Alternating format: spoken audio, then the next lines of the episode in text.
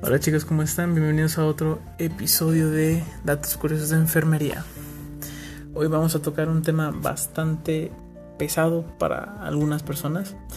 Es la historia de la salud pública en México.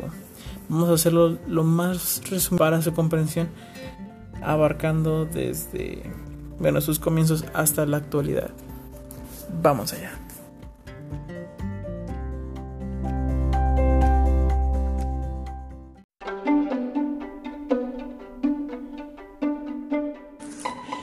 Salud pública mexicana moderna del siglo XX es producto de la renovación de la medicina clínica y se manifiesta sobre todo con la construcción del Hospital General de México, inaugurado en 1905, y los éxitos sanitarios de principios del siglo, dentro de los cuales destaca la conclusión de la primera gran obra de drenaje en el Valle de México, el control de la epidemia de la peste bubónica que surgió en Mazatlán en 1902, y el control de la fiebre amarilla, una enfermedad endémica en ciertas regiones del país.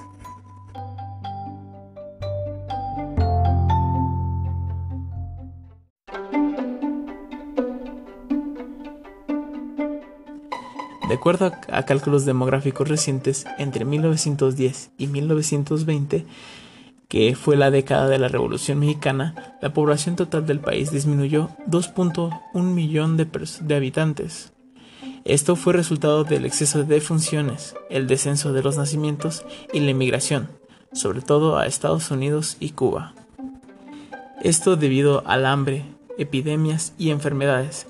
Se calcula que tan solo en la pandemia de la influencia española en 1918 pudo haber acabado con la vida de, entre 300 y 500 mil mexicanos. Debido a esta elevada mortalidad, fue que los gobiernos prerevolucionarios mostraron un gran interés en el diseño de marcos legales e instituciones de salud pública que protegieran a la población mexicana.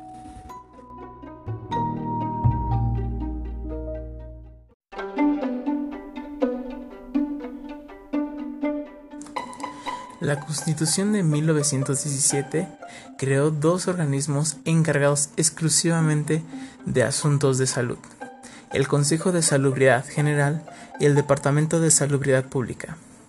Se trata de los exponentes iniciales de los que podríamos denominar la primera generación de reformas de la salud en nuestro país. El Consejo de Salubridad General se creó como una instancia vinculada directamente al presidente de la República, que cuenta con la facultad de dictar disposiciones sanitarias obligatorias en todo el país. Este con el objetivo y la intención de reaccionar de manera rápida y efectiva ante emergencias de salud pública. Mientras tanto, el Departamento de Salud Pública se estableció como una dependencia administrativa del Poder Ejecutivo Federal.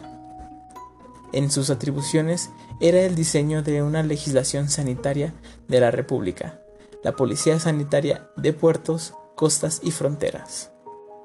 Asimismo, la implementación de medidas contra las enfermedades contagiosas y enfermedades epidémicas, la preparación de y administración de vacunas y sueros, y la inspección de alimentos, bebidas y drogas, así como la organización de congresos sanitarios. Cabe también destacar tres fracciones del artículo 123 constitucional relacionados con la salud. La fracción 14, 15 y 29 las dos primeras obligan a los empleadores a establecer medidas que garanticen la seguridad e higiene laborales en sitios de trabajo y pagar por la atención de la salud en caso de accidentes laborales y enfermedades ocupacionales, convirtiéndolo así en atenciones a la salud en un derecho ocupacional. En la fracción 29 se declara de utilidad social el establecimiento de cajas de seguros populares. Esto en caso de invalidez, cesión voluntaria del trabajo, pérdida de vida, accidentes, entre otros fines familiares. Estas dos entidades y esas fracciones de artículos 123 constitucional son un claro reflejo de la importancia que se le atribuyó a la salud en la reconstrucción de México.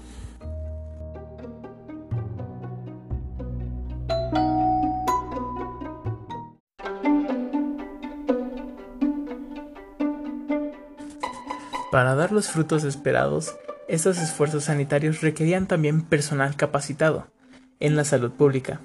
Por esta razón, se creó en 1922 la Escuela de Salubridad, la primera escuela de salud pública en América Latina, que abrió sus puertas ofreciendo el título de oficial médico de salubridad y el diploma de estudios superiores en higiene y salubridad pública.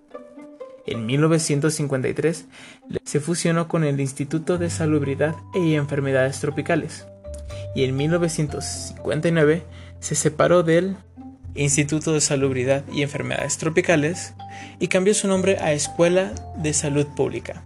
En 1981 se volvería a cambiar su nombre, esta vez a Escuela de Salud Pública de México, y en 1997 se incorporó al Instituto Nacional de Salud Pública.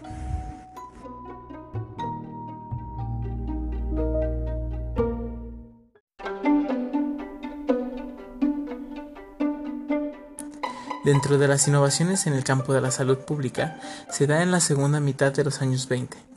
La disposición de 1925 del gobierno del general Elías Calles de extender el ámbito de influencia de los servicios sanitarios en todo el país, territorios, puertos y fronteras, en todas las entidades federativas, que da lugar a la creación en 1926 de, de las delegaciones federales de salubridad responsables de las estadísticas vitales y la organización de campañas de control de enfermedades infecciosas y la observancia de leyes sanitarias. Como reflejo de la propuesta que estaban sugiriendo a nivel internacional de crear unidades de salud locales encargados de ampliar el alcance de la salud pública, en 1928 se crearon con el apoyo de la Fundación Rockefeller las unidades sanitarias cooperativas primero en el estado de Veracruz, después en todo el país. Estas unidades eran responsables de las estadísticas vitales de salud, el control de enfermedades infecciosas, la capacitación de parteras y desarrollo de actividades de saneamiento, potabilidad de agua, control sanitario de la leche e higiene escolar, así como materno e infantil.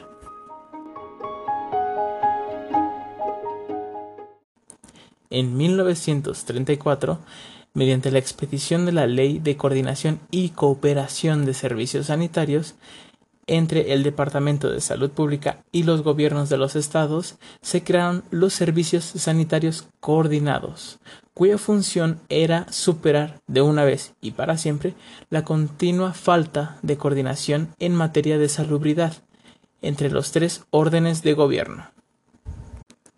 Un año más tarde, en 1935, se llevaría a cabo el primer Congreso de Higiene Rural, celebrado en Morelia, Michoacán. Surgió la propuesta de cambiar de manera radical la educación médica en México. La idea del llamado Servicio Médico Social la adoptaron inmediatamente la Universidad Nacional Autónoma de México y la Universidad de Michoacán, y para 1940 ya había acogido prácticamente en todas las escuelas de medicina del país. En 1946 se extendió a las escuelas de enfermería y en 1962 se amplió seis meses y un año. Esta mano de obra permitió extender la cobertura de servicios de la salud a las comunidades rurales de menos de 5.000 habitantes, y de profundizar en el conocimiento que el Departamento de Salubridad Pública tenía sobre las condiciones de salud de los campesinos y de los grupos indígenas. Un año más tarde, en 1936, se crearon también, como parte del Departamento de Salud Pública, en colaboración con el Banco Ejidal, los servicios médicos ejidales cooperativos, que operaron en regiones geográficas de mayor productividad agrícola como Yucatán y la comarca lagunera. Estos servicios llegaron a contar con 11 hospitales rurales, 92 centros de salud y más de 225 centros auxiliares. Sus trabajadores y los estudiantes de medicina en servicio social, presentes en todos los rincones más alejados del país, se convertirían en las palabras de Miguel Bustamante, en los evangelizadores de la salud, responsables de la transformación sanitaria de México.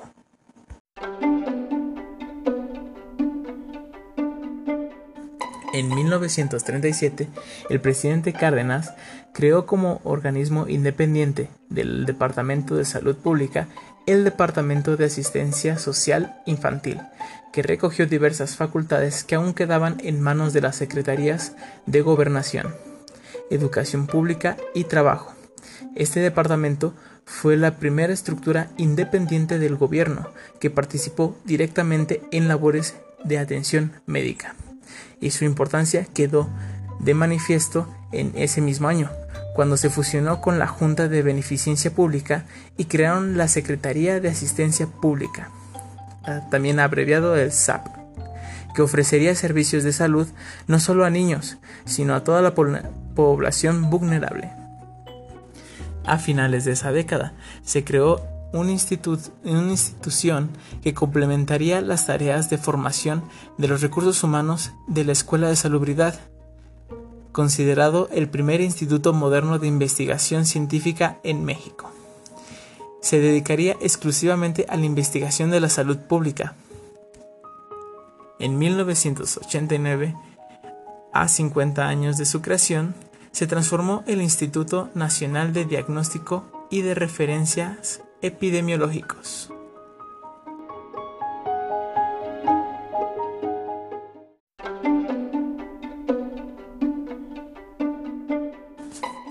El 15 de octubre de 1943, el presidente Ávila Camacho firmó el decreto que ordenaba la fusión de la Secretaría de Asistencia Pública con el Departamento de Salud de Salubridad Pública, que dio origen a la Secretaría de Salubridad y Asistencia.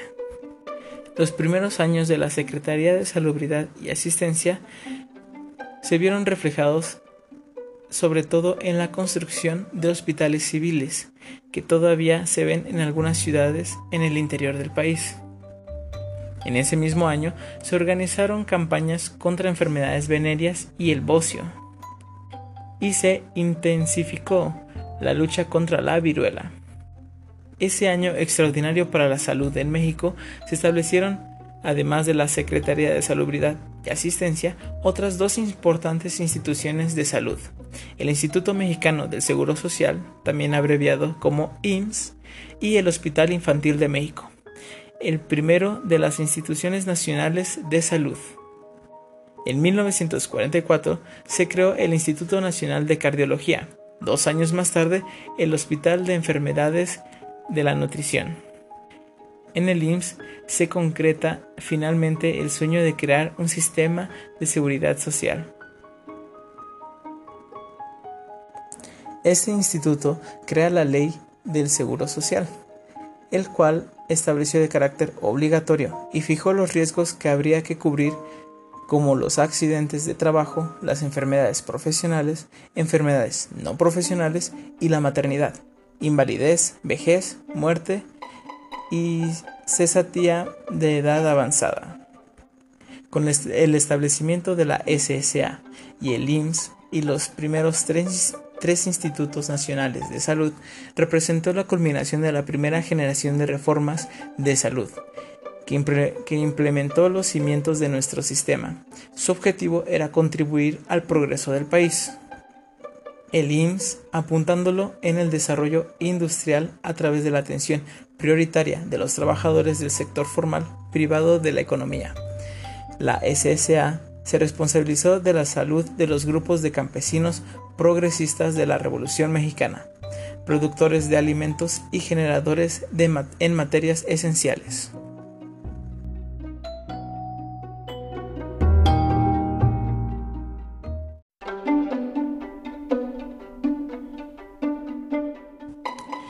Destacar que el sistema de salud del país estuvo marcado por una cima. entre aquellos que tenían derecho a la salud legalmente definidos por la ley del Seguro Social, y los sujetos de la acción asistencial del Estado que no contaban con, derechos poco precisos, a los que denominó población abierta o derecho carientes. Se pensaba que tarde o temprano todos los trabajadores se, incorporarían a la economía formal y se afiliarían al IMSS, con lo que dejarían a las instituciones de asistencia un papel marginal. Pero esto no sucedió así. La economía informal creció de manera explosiva y se tuvieron que explorar nuevos mecanismos para extender la protección social en la salud a todos los mexicanos. En 1944, en la sede de la Sociedad Mexicana de Geografía y Estadísticas de la Ciudad de México, se fundó la Sociedad Mexicana de Higiene. En 1962 se convirtió en la Sociedad Mexicana de Salud Pública, que hoy agrupa a la mayoría de sanitistas mexicanos.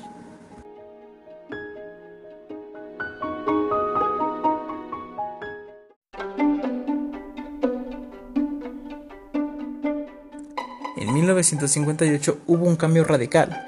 Presionado por diversos movimientos sindicales, el Estado mexicano promovió la extensión de las prestaciones sociales.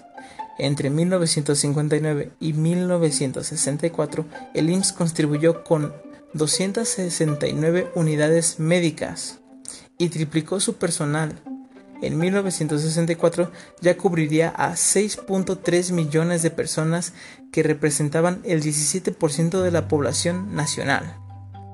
En este periodo fue testigo también el surgimiento de nuevas instituciones de, de seguridad social. El presidente Adolfo López Mateos promovió la reforma del artículo 123 de la Constitución, que otorgó el rango constitucional a los derechos sociales y laborales de los trabajadores del Estado. Así, el 1 de enero de 1960 se publicó una ley que transformó la Dirección General de Pensiones Civiles, encargadas de los programas de pensiones de empleados del gobierno, y el Instituto de Seguridad y Servicios Sociales de los Trabajadores del Estado, también abreviado ISTE, que además del seguro de vejez, cesatía, y muerte ofreció un seguro de accidentes y enfermedades profesionales y no profesionales, además de otras prestaciones. El ISTE tuvo un crecimiento inicial asombroso.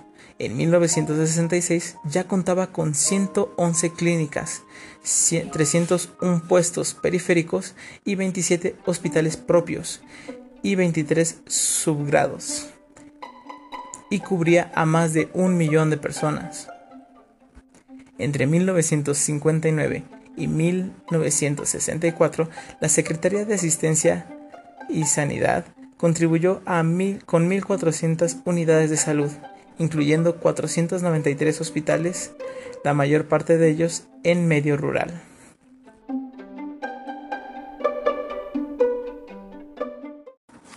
A finales de los años 70, el costo de los servicios aumentó de manera importante como resultado del incremento de la demanda y la complejidad de la tecnología de la atención. Los servicios de salud no estaban llegando a una buena parte de la población, en áreas rurales y en muchos hogares. Para satisfacer sus necesidades más básicas, se veían obligados a recurrir a servicios médicos privados, que no estaban regulados y con frecuencia ofrecían atenciones de mala calidad. Además, entre 1950 y 1970, México experimentó grandes cambios en su perfil de salud. Las enfermedades no transmisibles empezaron a adquirir una importancia creciente y muy pronto se convertirían en, el en la principal causa de daños a la salud en el país. Era obvio que el sistema mexicano de salud requería de un cambio en su organización y que se fue produciendo paulatinamente. En la búsqueda de mecanismos para extender el acceso de servicios esenciales de la salud, en 1982, bajo el liderazgo del doctor Guillermo Soberón, ex rector de la UNAM, se creó la Coordinación de Servicios de, de Salud de la Presidencia de la República. Esta coordinación tenía como propósito hacer una evaluación del estado en el que se encontraban los servicios de salud pública para la población abierta con el fin de integrarlos a un sistema nacional de salud que pudiera cubrir todos a todos los mexicanos. La implementación de esta propuesta entre 1982 y 1988 dio origen a lo que podríamos llamar la segunda generación de reformas de la salud. En 1983 se hicieron cambios en la Constitución que estableció el artículo 4 de derechos a la protección de la salud para todos los mexicanos. Este derecho que se había establecido como un derecho ocupacional en la Constitución de 1917 y como un derecho laboral en la Ley de Seguro Social en 1943, se convirtió así en un derecho ciudadano. Esta segunda generación de reformas incluyó también la promulgación de la nueva Ley General de Salud, que sustituyó el nombre de Secretaría de Sanidad y Asistencia por el de la Secretaría de Salud, y la primera fase de descentralización de los estados de servicio de salud para la población no asegurada que dio origen a los servicios estatales de salud, también abreviado CESA.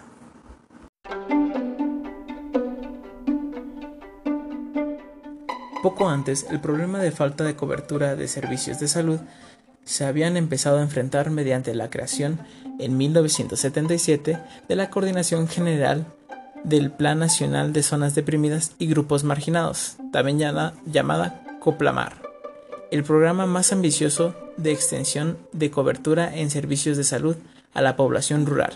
COPLAMAR construyó con recursos del boom petrolero en 3.025 unidades médicas, así como 60 clínicas, hospitales, todos ellos en comunidades rurales.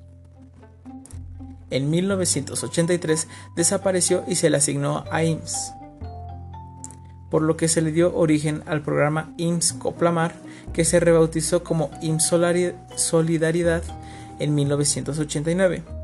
Posteriormente se llamaría IMSS Oportunidades en el 2002 e IMSS Prospera en el 2014. Esa etapa innovadora fue también testigo de un evento central en la historia de la salud pública, con la creación del Instituto Nacional de Salud Pública, mediante la fusión de la Escuela de Salud Pública de México, el Centro de Investigación de Salud Pública y el Centro de Investigaciones sobre Enfermedades Infecciosas. El trabajo de docencia, investigación y servicios de este instituto puso a la salud pública mexicana en el mapa de la salud pública global.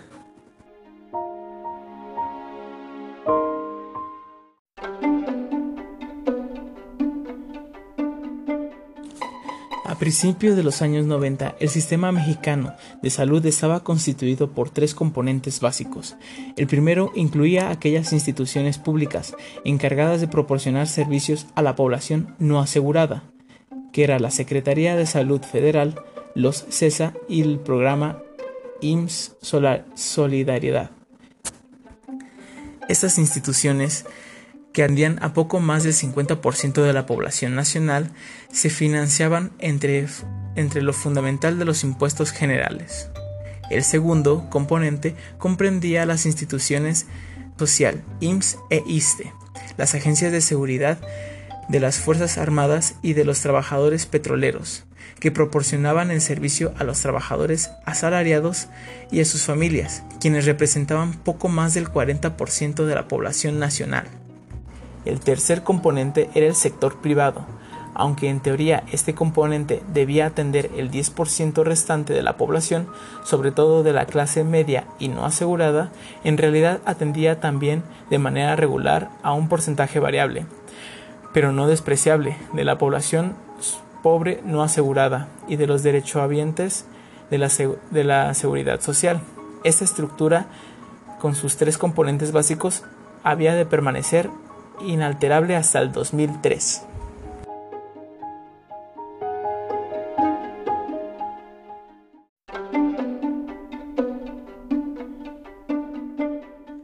En los años 90 del siglo pasado se ven surgir cambios importantes en el campo de la salud, en todo el mundo, en respuesta al incremento del gasto en salud y la búsqueda de la mayor atención de las expectativas de los usuarios de los servicios de salud, surgió un movimiento internacional que marcó el inicio de la tercera generación de reformas de la salud en México.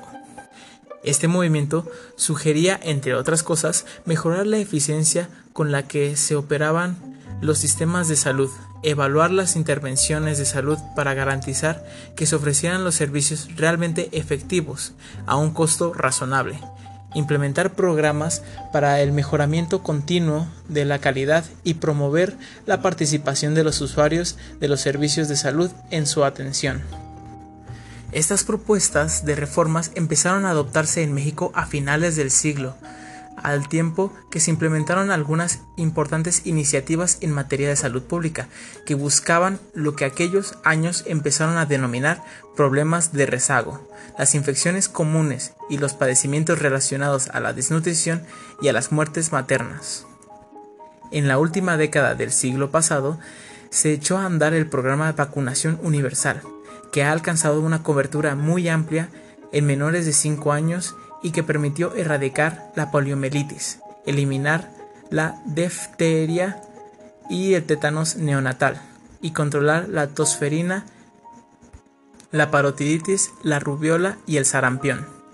El último caso de sarampión se registró en el, eh, que se registró en el país fue en 1995.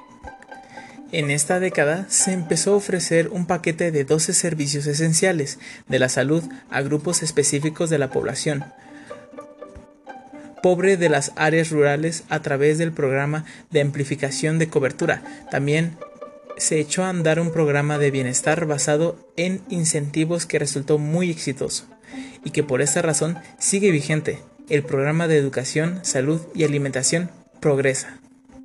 Hoy prospera. Este programa ofrece, subsidios monetarios a los hogares pobres a cambio de la adhesión de diversas intervenciones educativas de salud y nutricionales.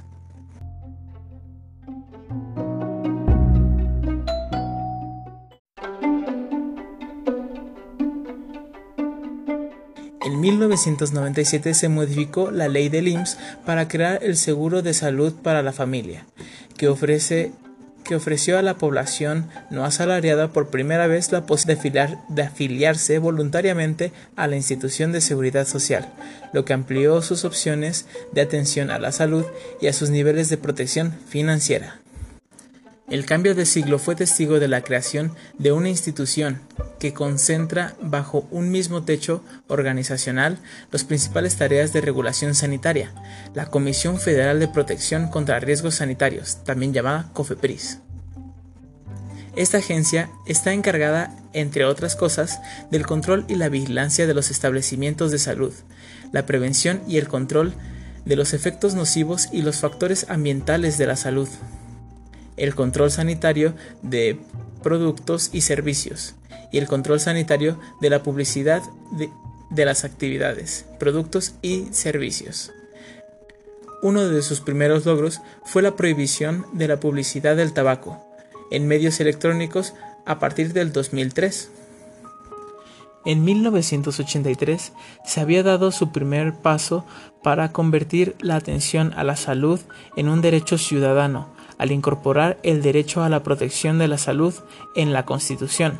Sin embargo, para su puesta en práctica, ese marco constitucional, requería otros instrumentos jurídicos, financieros y administrativos, sin los cuales el derecho pleno a la atención a la salud solo se le podía garantizar a cierto sector de la población, a saber, los trabajadores asalariados y a sus familias. Estos instrumentos se crearon a través de la reforma de la Ley General de Salud en 2003, que dio lugar al Sistema de Protección Social en la Salud, también abreviado SPSS. Gracias a la SPSS, los mexicanos que carecían de seguro social se fueron incorporando paulatinamente a la instancia operativa del SPSS, el Seguro Popular de Salud que hoy garantiza el acceso a 287 intervenciones esenciales y 65 intervenciones especializadas de alto costo.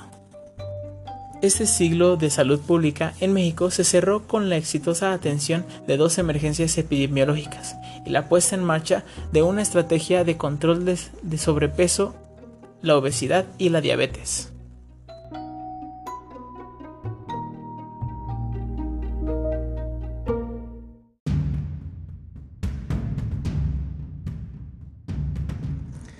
Marzo de 2009 estalló en el país una epidemia de influencia H1N1, que a dos semanas ya se había extendido a España, Israel, el Reino Unido y Nueva Zelanda. A finales de abril se hablaba de un centenar de personas hospitalizadas y 42 fallecimientos, 60% de los cuales había ocurrido en personas de 20 a 39 años de edad. La OMS llevó a fase 5 la alerta pandémica el presidente anunció la suspensión de las actividades no esenciales del gobierno federal y pidió a todos los mexicanos quedarse en sus hogares durante el periodo de asueto que iba del primero al 5 de mayo. El país se paralizó. Sin embargo, a los pocos días, las drásticas medidas, medidas adoptadas empezaron a mostrar sus efectos. El número de infecciones nuevas se disminuyó, y lo mismo sucedió con el número diario de decesos. A mediados de mayo, los temores de que se desarrollara una pandemia a grandes daños se había diluido. El saldo de esta, de esta, epidemia mostraba que los planes en respuesta que México y la comunidad internacional habían diseñado a mediados de la primera década del siglo daban resultados esperados.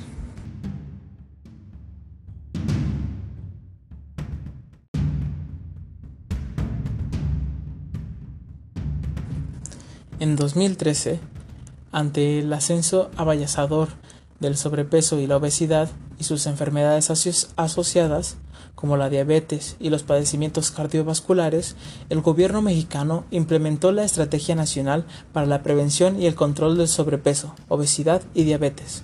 Esta estrategia es un claro ejemplo del tipo de esfuerzo que el sistema mexicano de salud tendrá que desarrollar para atender de manera efectiva los retos del siglo XXI.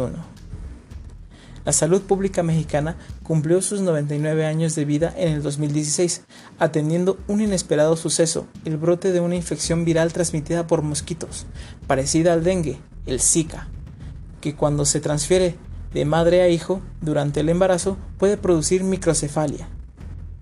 Aquel año se registraron en el país de enfermedades, gracias a una atonta respuesta por parte del sistema de vigilancia epidemiológica, este brote pudo controlarse sin que se registraran casos de microcefalia.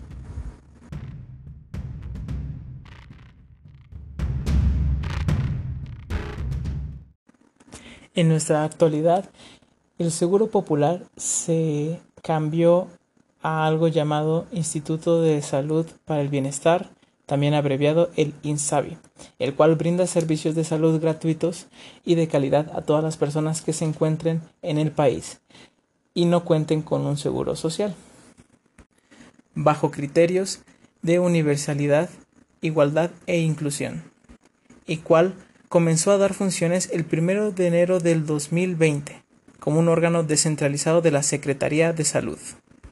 Los beneficiarios del INSABI recibirían servicios médicos sin restricciones, porque habrá atención universal para todos, incluidos aquellos que generan gastos catastróficos, para lo cual se han creado el Fondo de Salud para el Bienestar y también recibirían medicamentos gratuitos, además de insumos requeridos para sus tratamientos.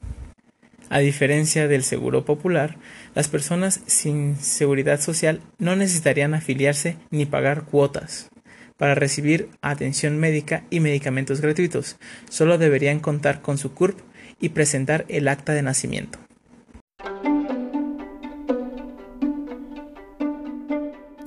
Bueno chicos, hasta aquí el tema de salud pública en México. Sé que es un tema bastante extenso y bastante pesado, pero es importante conocer el cómo se fue construyendo la salud pública en México para poder llegar hasta nuestros días y el país poder garantizar el bienestar y la salud de todos los mexicanos. Sé que hoy en día estamos eh, nuestro sistema de salud está enfrentando y todos como mexicanos estamos enfrentando a una pandemia de un virus que poco conocemos. Sin embargo, este, este tema también es importante que lo, que lo escuchen para que se den cuenta de que México ha pasado ya pandemias antes, ha implementado estrategias, ha superado también enfermedades antes. Entonces, el coronavirus es otra enfermedad que posiblemente conozcamos poco, pero que también hacemos frente con todas las armas que tenemos a nuestro alcance. Bueno chicos, los dejo con esta reflexión. Me vuelvo a presentar su servidor, Miquel Eduardo Sánchez Gutiérrez, a sus servicios. Hasta la próxima.